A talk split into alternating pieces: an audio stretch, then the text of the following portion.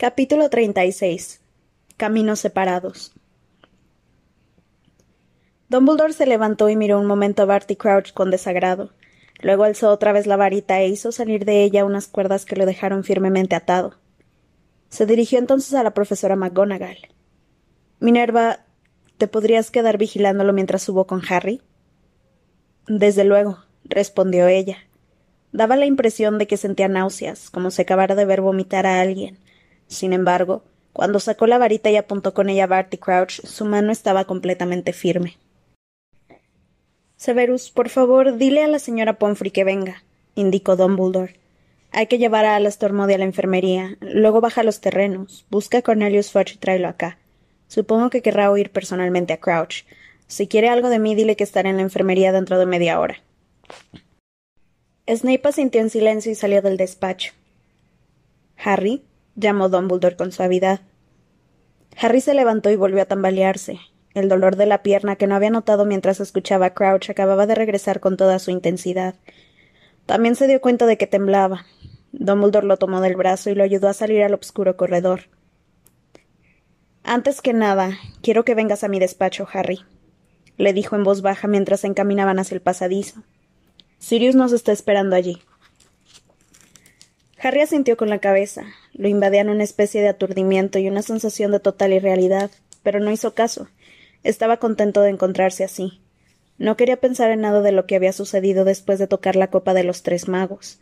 No quería repasar los recuerdos, demasiado frescos y tan claros como si fueran fotografías que cruzaban por su mente. Ojo loco Modi dentro del baúl, con la gusano desplomado en el suelo y agarrándose el muñón del brazo, Voldemort surgiendo del caldero entre vapores, Cedric muerto, Cedric pidiéndole que lo llevara con sus padres. Profesor, murmuró. ¿Dónde están los señores Diggory? Están con la profesora Sprout, dijo Dumbledore. Su voz, tan impasible durante todo el interrogatorio de Barty Crouch, tembló levemente por primera vez. Es la jefa de la casa de Cedric y es quien mejor lo conocía. Llegaron ante la gárgola de piedra. Dumbledore pronunció la contraseña, se hizo a un lado y él y Harry subieron por la escalera de caracol móvil hasta la puerta de roble. Dumbledore la abrió. Sirius se encontraba allí, de pie. Tenía la cara tan pálida y demacrada como cuando había escapado de Azkaban. Cruzó en dos zancadas el despacho. ¿Estás bien, Harry? Lo sabía. Sabía que pasaría algo así. ¿Qué ocurrió? Las manos le temblaban al ayudar a Harry a sentarse en una silla delante del escritorio. ¿Qué ha ocurrido? preguntó más apremiante. Dumbledore comenzó a contarle a Sirius todo lo que había dicho Barty Crouch. Harry solo escuchaba medias. Estaba tan agotado que le dolía hasta el último hueso, y lo único que quería era quedarse allí sentado, que no le molestaran durante horas y horas hasta que se durmiera y no tuviera que pensar ni sentir en nada más. Oyó un suave batir de alas, Fox, el fénix, había abandonado la percha y se había ido a posar sobre su rodilla. Hola, Fox. Lo saludó Harry en voz baja. Acarició sus hermosas plumas de color oro y escarlata. Fox abrió y cerró los ojos plácidamente mirándolo. Había algo reconfortante en su cálido peso. Dumbledore dejó de hablar. Sentado al escritorio miraba fijamente a Harry, pero éste evitaba sus ojos. Se disponía a interrogarlo, le haría revivirlo todo. Necesito saber qué sucedió después de que tocaste el traslador en el laberinto, Harry, le dijo. Podemos dejarlo para mañana por la mañana, ¿no, Dumbledore? se apresuró a observar Sirius. Le había puesto a Harry una mano en el hombro. Dejémoslo dormir. Que descanse. Lo embargó un sentimiento de gratitud hacia Sirius, pero Dumbledore desoyó su sugerencia y se inclinó hacia Harry. Muy a desgana, Harry levantó la cabeza y encontró aquellos ojos azules. Harry, si pensara que te haría algún, algún bien induciéndote al sueño por medio de un encantamiento y permitiendo que pospusieras el momento de pensar en lo sucedido esta noche, lo haría, dijo Dumbledore con amabilidad. Pero me temo que no es así. Adormecer el dolor por un rato te haría sentirlo luego con mayor intensidad. Has mostrado más valor del que hubiera creído posible. Te ruego que lo muestres una vez más contándonos lo que sucedió. El fénix soltó una nota suave y trémula, Tembló en el aire y Harry sintió como si una gota de líquido caliente se le deslizara por la garganta hasta el estómago, calentándolo y tonificándolo. Respiró hondo y comenzó a hablar. Conforme lo hacía, parecían alzarse ante sus ojos las imágenes de todo cuanto había pasado aquella noche. Vio la chispeante superficie de la poción que había revivido a Voldemort, vio a los mortífagos apareciéndose entre las tumbas, vio el cuerpo de Cedric tendido en el suelo a corta distancia de la copa. En una o dos ocasiones Sirius, hizo ademán de decir algo sin dejar de aferrar con la mano el hombro de Harry, pero Dumbledore lo detuvo con un gesto. Y Harry se alegró porque habiendo comenzado era más fácil seguir. Hasta se sentía aliviado. Era casi como si se estuviera sacando un veneno de adentro Seguir hablando le costaba toda la entereza que era capaz de reunir, pero le parecía que en cuanto hubiera acabado se sentiría mejor. Sin embargo, cuando Harry contó que Colagusano le había hecho un corte en el brazo con la daga, Sirius, dejó escapar una exclamación vehemente, y Dumbledore se levantó tan de golpe que Harry se asustó. Rodeó el escritorio y le pidió que extendiera el brazo. Harry les mostró a ambos el lugar en el que había rasgado la túnica y el corte que tenía debajo. Dijo que mi sangre lo haría más fuerte que la de cualquier otro, explicó Harry. Dijo que la protección que me otorgó mi madre iría también a él. Y tenía razón. Pudo tocarme sin hacerse daño. Me tocó en la cara. Por un breve instante Harry creyó ver una expresión de triunfo en los ojos de Dumbledore, pero un segundo después estuvo seguro de habérselo imaginado, porque cuando Dumbledore volvió a su silla tras el escritorio, parecía más viejo y más débil de lo que Harry lo había visto nunca. Muy bien, dijo volviéndose a sentar. Voldemort ha superado esa barrera. Prosigue, Harry, por favor. Harry continuó, explicó cómo había salido Voldemort del caldero y les repitió todo cuanto recordaba de su discurso a los mortífagos. Luego relató cómo Voldemort lo había desatado, le había devuelto su varita y había preparado para batirse. Cuando llegó a la parte en la que el rayo dorado de luz había conectado su varita con la de Voldemort, se notó la garganta obstruida. Intentó seguir hablando, pero el recuerdo de lo que había surgido de la varita de Voldemort le anegaba la mente. Podía ver a Cedric saliendo de ella, ver al viejo, a Berta Jorkins, a su madre, a su padre. Se alegró de que Sirius rompiera el silencio. ¿Se conectaron las varitas?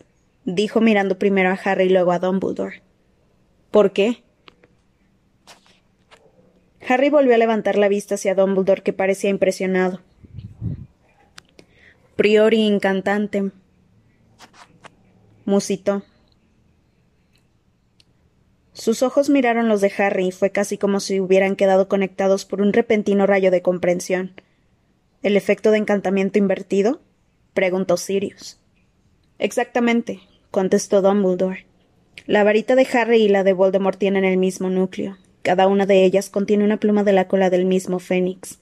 De ese fénix, de hecho añadió señalando al pájaro de color oro y escarlata que estaba tranquilamente posado sobre una rodilla de Harry. ¿La pluma de mi varita proviene de Fox? exclamó Harry sorprendido. Sí, respondió, Dumbledore. En cuanto saliste de su tienda hace cuatro años, el señor Olivander me escribió para decir que tú habías comprado la segunda varita. Entonces, ¿qué sucede cuando una varita se encuentra con su hermana? quiso saber Sirius que no funcionan correctamente la una contra la otra, explicó Dumbledore. Sin embargo, si los dueños de las varitas las, obligan a combatir, tendrá lugar un efecto muy extraño. Una de las varitas obligará a la otra a vomitar los encantamientos que ha llevado a cabo, en sentido inverso. Primero el más reciente, luego los que le precedieron. Miró interrogativamente a Harry y éste asintió con la cabeza. Lo cual significa, añadió Dumbledore pensativamente, fijando los ojos en la cara de Harry, que tuvo que reaparecer Cedric de alguna manera. Harry volvió a sentir. ¿Volvió a la vida? preguntó Sirius. Ningún encantamiento puede resucitar a un muerto, dijo Dumbledore apesadumbrado. Todo lo que pudo haber fue una especie de eco. Saldría de la varita una sombra del Cedric vivo. ¿Me equivoco, Harry? Me habló, dijo Harry, y de repente volvió a temblar. Me habló el fantasma de Cedric, o lo que fuera. Un eco que conserva la apariencia y el carácter de Cedric, explicó Dumbledore. Adivino que luego aparecieron otras formas, víctimas menos recientes de la varita de Voldemort. Un viejo, dijo Harry, todavía con un nudo en la garganta. Y Berta Jorkins. ¿Y tus padres? preguntó Dumbledore en voz baja. Sí. Sirius apretó tanto a Harry en el hombro que casi le hacía daño. Los últimos asesinatos que la varita llevó a cabo, dijo Dumbledore asintiendo con la cabeza. En orden inverso. Naturalmente habrían seguido apareciendo otros si hubieras mantenido la conexión. Muy bien, Harry. Esos ecos, esas sombras, ¿qué hicieron? Harry describió cómo las figuras que habían salido de la varita habían deambulado por el borde de la red dorada, como le dio la impresión de que Voldemort les tenía miedo, cómo la sombra de su padre le había indicado qué hacer y la, y la de Cedric, su último deseo. En aquel punto Harry se dio cuenta de que no podía continuar. Miró a Sirius y vio que se cubría la cara con las manos. Harry advirtió de pronto que Fox había dejado su rodilla y había revoloteado hasta el suelo. Apoyó su hermosa cabeza en la pierna herida de Harry y derramó sobre la herida que le había hecho la araña unas espesas lágrimas de color perla. El dolor desapareció. La piel recubrió lisamente la herida. Estaba curado. Te lo repito, dijo Dumbledore mientras el fénix se elevaba en el aire y se volvió a posar en la percha que había al lado de la puerta.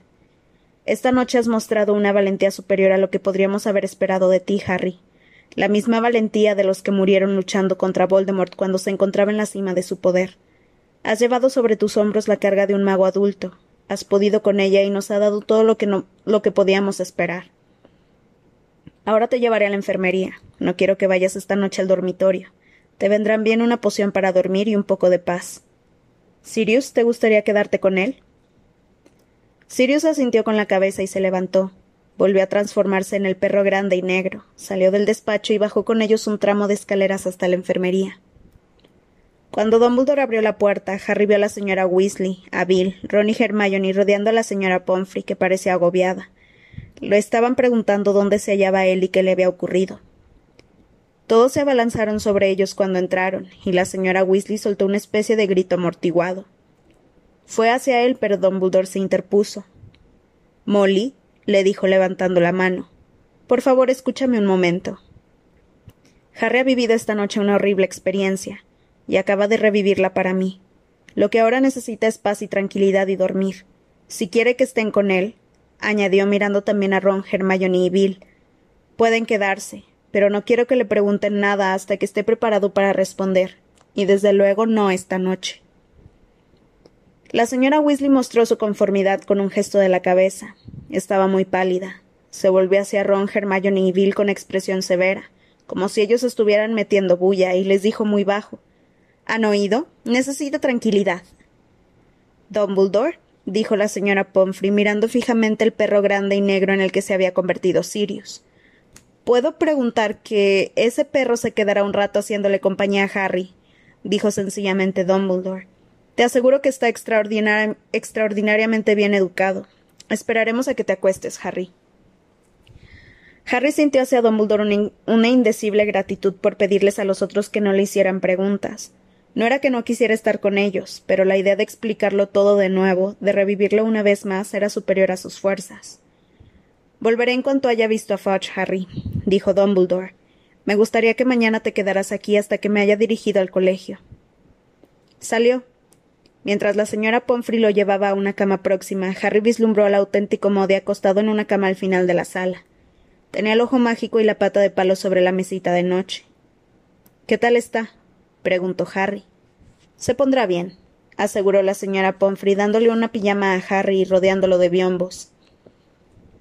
Él se quitó la ropa, se puso la pijama y se acostó. Ron, Hermione y Bill y la señora Weasley se sentaron a ambos lados de la cama, y el perro negro se, se colocó junto a la cabecera. Ron y Hermione lo miraban casi con cautela, como si los asustara. Estoy bien, les dijo, solo que muy cansado. A la señora Weasley se le empañaron los ojos de lágrimas mientras le alisaba la colcha de la cama sin que hiciera ninguna falta. La señora Pomfrey, que se había marchado a prisa al despacho, volvió con una copa y una botellita de poción color púrpura. Tendrás que bebértela toda, Harry, le indicó. Es una poción para dormir sin soñar. Harry tomó la copa y bebió unos sorbos. Enseguida le entró sueño. Todo a su alrededor se volvió brumoso. Las lámparas que había en la enfermería le hacían guiños amistosos a través de los biombos que rodeaban su cama, y sintió como si su cuerpo se hundiera más en la calidez del colchón de plumas. Antes de que pudiera terminar la poción, antes de que pudiera añadir otra palabra, la fatiga lo había vencido. Harry despertó en medio de tal calidez y somnolencia que no abrió los ojos esperando volver a dormirse. La sala seguía a obscuras. Estaba seguro de que aún era de noche y de que no había dormido mucho rato. Luego oyó cuchicheos a su alrededor. Van a despertarlos si no se callan. ¿Por qué gritas así? No habrá ocurrido nada más, ¿verdad? Harry abrió perezosamente los ojos. Alguien le había quitado las gafas. Pudo distinguir junto a él las siluetas borrosas de la señora Weasley y de Bill. La señora Weasley estaba de pie. Es la voz de Fudge, susurraba ella. Y esa es la de Minerva McGonagall, ¿verdad? Pero ¿por qué discuten? Harry también los oía, gente que gritaba y corría hacia la enfermería. Ya sé que es lamentable, pero me da igual, Minerva, decía Cornelius Fudge en voz alta. Nunca debería haberlo metido en el castillo, gritó la profesora McGonagall. Cuando se entere Dumbledore. Harry oyó abrirse de golpe las puertas de la enfermería. Sin que nadie se diera cuenta porque todos miraban hacia las puertas mientras Bill retiraba el biombo, Harry se sentó y se puso las gafas. Fudge entró en la sala con paso decidido. Detrás de él iban Snape y la profesora McGonagall. ¿Dónde está Dumbledore? le preguntó Fudge a la señora Weasley. Aquí no está, respondió ella enfadada. Esto es una enfermería, señor ministro. ¿No cree que sería mejor irse para afuera? Pero la puerta se abrió y entró Dumbledore en la sala. ¿Qué ha ocurrido? inquirió bruscamente, pasando la vista de Fudge a la profesora McGonagall. ¿Por qué están molestando a los enfermos? Minerva, me sorprende que tú te pedí que vigilaras a Barty Crouch. Ya no necesita que lo vigile nadie, Dumbledore, gritó ella. Gracias al ministro. Harry no había visto nunca a la profesora McGonagall tan fuera de sí. Tenía las mejillas coloradas, los puños apretados y temblaba de furia. Cuando le dijimos al señor Fudge que habíamos atrapado al mortífago responsable de lo ocurrido esta noche, dijo Snape en voz baja, consideró que su seguridad personal estaba en peligro. Insistió en llamar a un dementor para que lo acompañara al castillo y subió con él al despacho en que Barty Crouch. Le advertí que usted no lo aprobaría, Dumbledore, exclamó la profesora McGonagall. Le dije que usted nunca permitiría la entrada de un dementor en el castillo. Mi querida señora, bramó Fudge, que de igual manera parecía más enfadado de lo que Harry lo había visto nunca. Como ministro de magia me compete a mí decidir si necesito escolta cuando entrevisto a alguien que puede resultar peligroso. Pero la voz de la profesora McGonagall ahogó la de Fudge. En cuanto ese ese ser entró en el despacho, gritó ella temblorosa y señalando a Fudge se echó sobre Crouch y. Harry sintió un escalofrío, en tanto la profesora McGonagall buscaba palabras para explicar lo sucedido. No necesitaba que ella terminara la frase, pues sabía que era lo que, lo que debía de haber hecho el dementor. Le habría administrado a Barty Crouch su beso fatal. Le habría aspirado el alma por la boca. Estaría peor que muerto. Pero por todos los santos, no es una pérdida tan grave, soltó Fudge. Según parece, es responsable de unas cuantas muertes. Pero ya no podrá declarar, Cornelius, repuso Dumbledore. Miró a Fudge con severidad, como si lo viera tal cual, tal cual era por primera vez. Ya no puede declarar por qué mató a esas personas. ¿Que por qué las mató? Bueno, eso no es ningún misterio, replicó Fudge, porque estaba loco de remate. Por lo que me han dicho Minerva y Severus, creía que actuaba según las instrucciones de Voldemort es que estaba actuando según las instrucciones de Voldemort Cornelius, dijo Dumbledore. Las muertes de esas personas fueron meras consecuencias de un plan para restaurar a Voldemort a la plenitud de sus fuerzas. Ese plan ha tenido éxito y Voldemort ha recuperado su cuerpo. Fue como si a Fudge le pegaran en la cara con una masa. Aturdido y parpadeando, devolvió, devolvió la mirada a Dumbledore como si no pudiera dar crédito a sus oídos. Entonces, sin dejar de mirar a Dumbledore con los ojos desorbitados, comenzó a farfullar. ¿Que quien tú sabes ha vuelto? Esto es absurdo. Dumbledore, por favor, no estés diciendo estupideces. Como sin duda te ha explicado Minerva y Severus, dijo Dumbledore. Hemos oído la confesión de Barty Crouch. Bajo los efectos del suero de la verdad nos ha relatado cómo escapó de Azkaban y cómo Voldemort, enterado por Berta Jorkins de que seguía vivo, fue a liberarlo de su padre y lo utilizó para capturar a Harry. El plan funcionó, ya te lo dije. Crouch ha ayudado a Voldemort a regresar. Pero vamos, Dumbledore, exclamó Fudge, y Harry se sorprendió de ver surgir en su rostro una ligera sonrisa. No es posible que tú creas eso. ¿Que ha vuelto quien tú sabes? vamos, por favor. Una cosa es que Crouch creyera que actuaba bajo las órdenes de quien tú sabes, y otra tomarse en serio lo que ha dicho ese lunático. Cuando Harry tocó esta noche la copa de los tres magos, fue transportado directamente ante Lord Voldemort, afirmó Dumbledore. Presenció su renacimiento. Te lo explicaré todo si vienes a mi despacho. Miró a Harry y vio que estaba despierto, pero añadió Me temo que no puedo consentir que interrogues a Harry esta noche. La sorprendente sonrisa de, Fudge no había desaparecido. También él miró a Harry, luego volvió la vista a Dumbledore y dijo ¿Estás dispuesto a aceptar su testimonio, Dumbledore? Hubo un instante de silencio roto por el gruñido de Sirius. Se le habían erizado los pelos del lomo y enseñaba los dientes a Fudge. Desde luego que lo acepto, respondió Dumbledore con un fulgor en los ojos. He oído la confesión de Crouch y he oído el relato de Harry de lo que ocurrió después de que tocara la copa. Las dos historias encajan y explican todo lo sucedido desde que el verano pasado desapareció Berta Jorkins. Fudge conservaba en la cara la extraña sonrisa. Volvió a mirar a Harry antes de responder. ¿Vas a creer que ha retornado Lord Voldemort porque te lo dice un loco asesino y un niño que. Bueno. Le dirigió a Harry otra mirada y éste comprendió de pronto.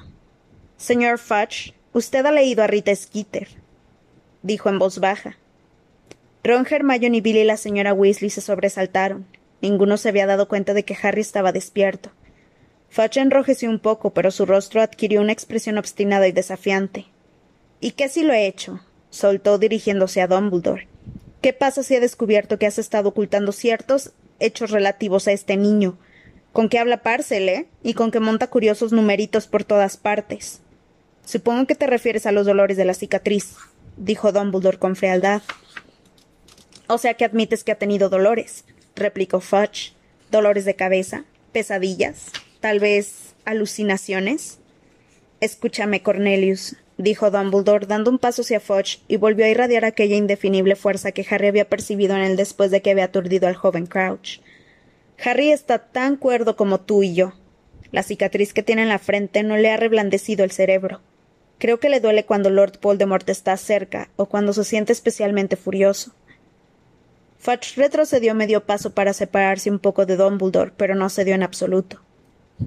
Me tendrás que perdonar, Dumbledore, pero nunca había oído que una cicatriz actúe de alarma. Mire, he presenciado el retorno de Voldemort, gritó Harry. Intentó volver a salir de la cama, pero la señora Weasley se lo impidió. He visto a los mortífagos. Puedo darle los nombres. Lucius Malfoy. Snape hizo un movimiento repentino pero cuando Harry lo miró, sus ojos estaban puestos otra vez en Fudge. Malfoy fue absuelto, dijo Fudge, visiblemente ofendido. Es de una familia de raigambre, y entrega donaciones para excelentes causas. McNair, prosiguió Harry, también fue absuelto y trabaja para el ministerio. Avery, Knott, Crab, Goyle. No haces más que repetir los nombres de los que fueron absueltos hace trece años del cargo de pertenencia a los mortífagos dijo Foch enfadado. Debes de haber visto esos nombres en antiguas crónicas de los juicios. Por todos los santos, Dumbledore, este niño ya se vio envuelto en una historia ridícula al final del curso anterior. Los cuentos que se inventa son cada vez más exagerados y tú te los sigues tragando. Este niño habla con las serpientes, Dumbledore, y todavía confías en él. No sea necio, gritó la profesora McGonagall. Cedric Diggory, el señor Crouch. Esas muertes no son el trabajo casual de un loco. No veo ninguna prueba de lo contrario, vociferó Fudge, igual de airado que ella y con la cara colorada. Me parece que están decididos a sembrar un pánico que desestabilice todo lo que hemos estado construyendo durante trece años. Harry no podía dar crédito a sus oídos. Siempre había visto a Fudge como alguien bondadoso, un poco jactancioso, un poco pomposo, pero básicamente bueno.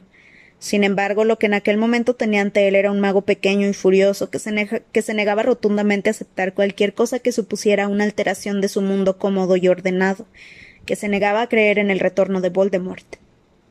Voldemort ha regresado, repitió Dumbledore. Si afrontas ese, ese hecho, Fudge, y tomas las medidas necesarias, quizá aún podamos encontrar una salvación. Lo primero y más esencial es retirarles a los dementores el control de Azkaban.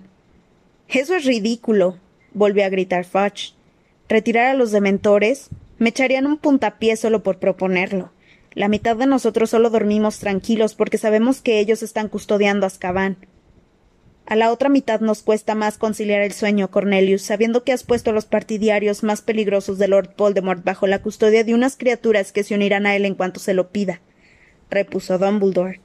No te serán leales, Fudge, porque Voldemort puede ofrecerles muchas más satisfacciones que tú a sus apetitos.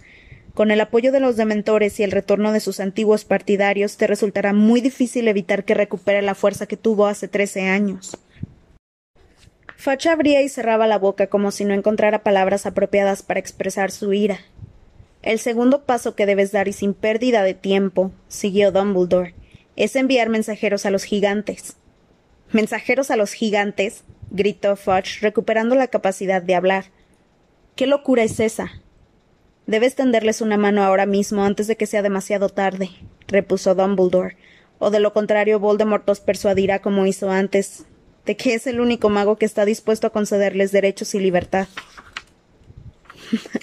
no, no puedes estar hablando en serio, dijo Fudge entrecortadamente, negando con la cabeza y alejándose un poco más de Dumbledore. Si la comunidad mágica sospechara que yo pretendo un acercamiento a los gigantes, la gente los odia, Dumbledore. Sería el fin de mi carrera. Estás cegado por el miedo a perder la cartera que ostentas, Cornelius dijo Dumbledore volviendo a levantar la voz y con los ojos de nuevo resplandecientes, evidenciando otra vez su aura poderosa.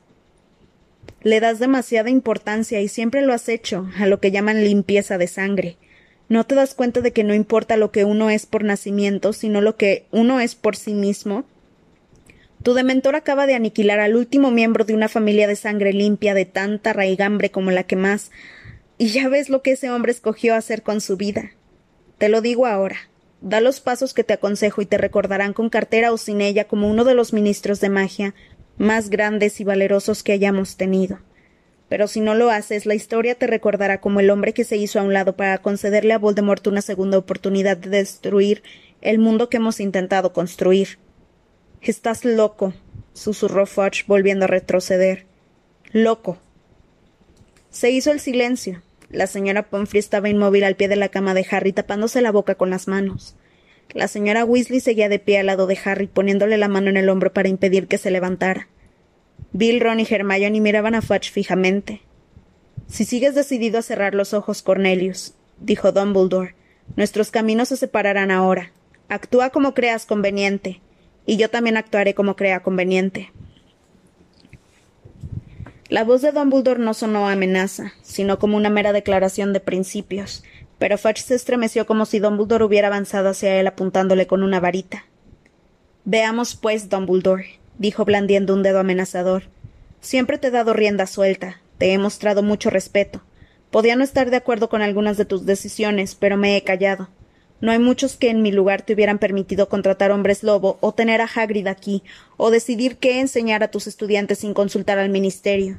Pero si vas a actuar contra mí, el único contra el que pienso actuar, puntualizó Dumbledore, es Lord Voldemort. Si tú estás contra él, entonces seguiremos del mismo lado, Cornelius.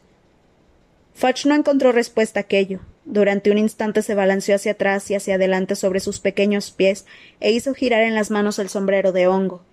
Al final, dijo con cierto tono de súplica. No puede volver, Dumbledore. No puede. Snape se adelantó levantándose la manga izquierda de la túnica.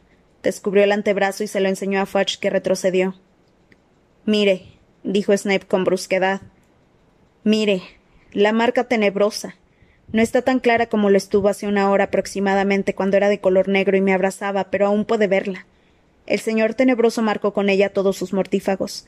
Era una manera de reconocernos entre nosotros y también el medio que utilizaba para convocarnos. Cuando él tocaba la marca de cualquier mortífago teníamos que desaparecernos donde estuviéramos y aparecernos a su lado al instante. Esta marca así ha ido haciéndose más clara durante todo este curso y la de Karkaroff también. ¿Por qué cree que Karkaroff ha huido esta noche? Porque los dos hemos sentido la quemazón de la marca. Entonces los dos supimos que él había, había vuelto. Karkaroff teme la venganza del señor tenebroso porque traicionó a demasiados de sus mortífagos compañeros para esperar una bienvenida si volviera al redil. Fudge también se alejó un paso de Snape, negando con la cabeza.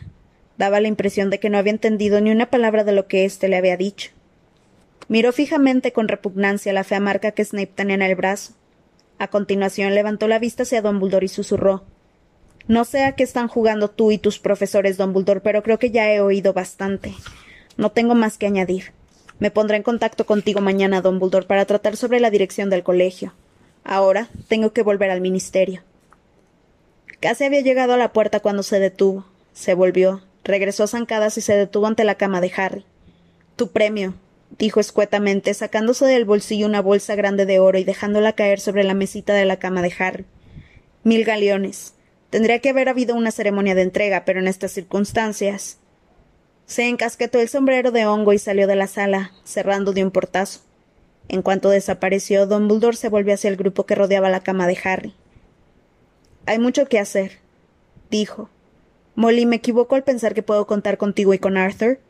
Por supuesto que no se equivoca, respondió la señora Weasley.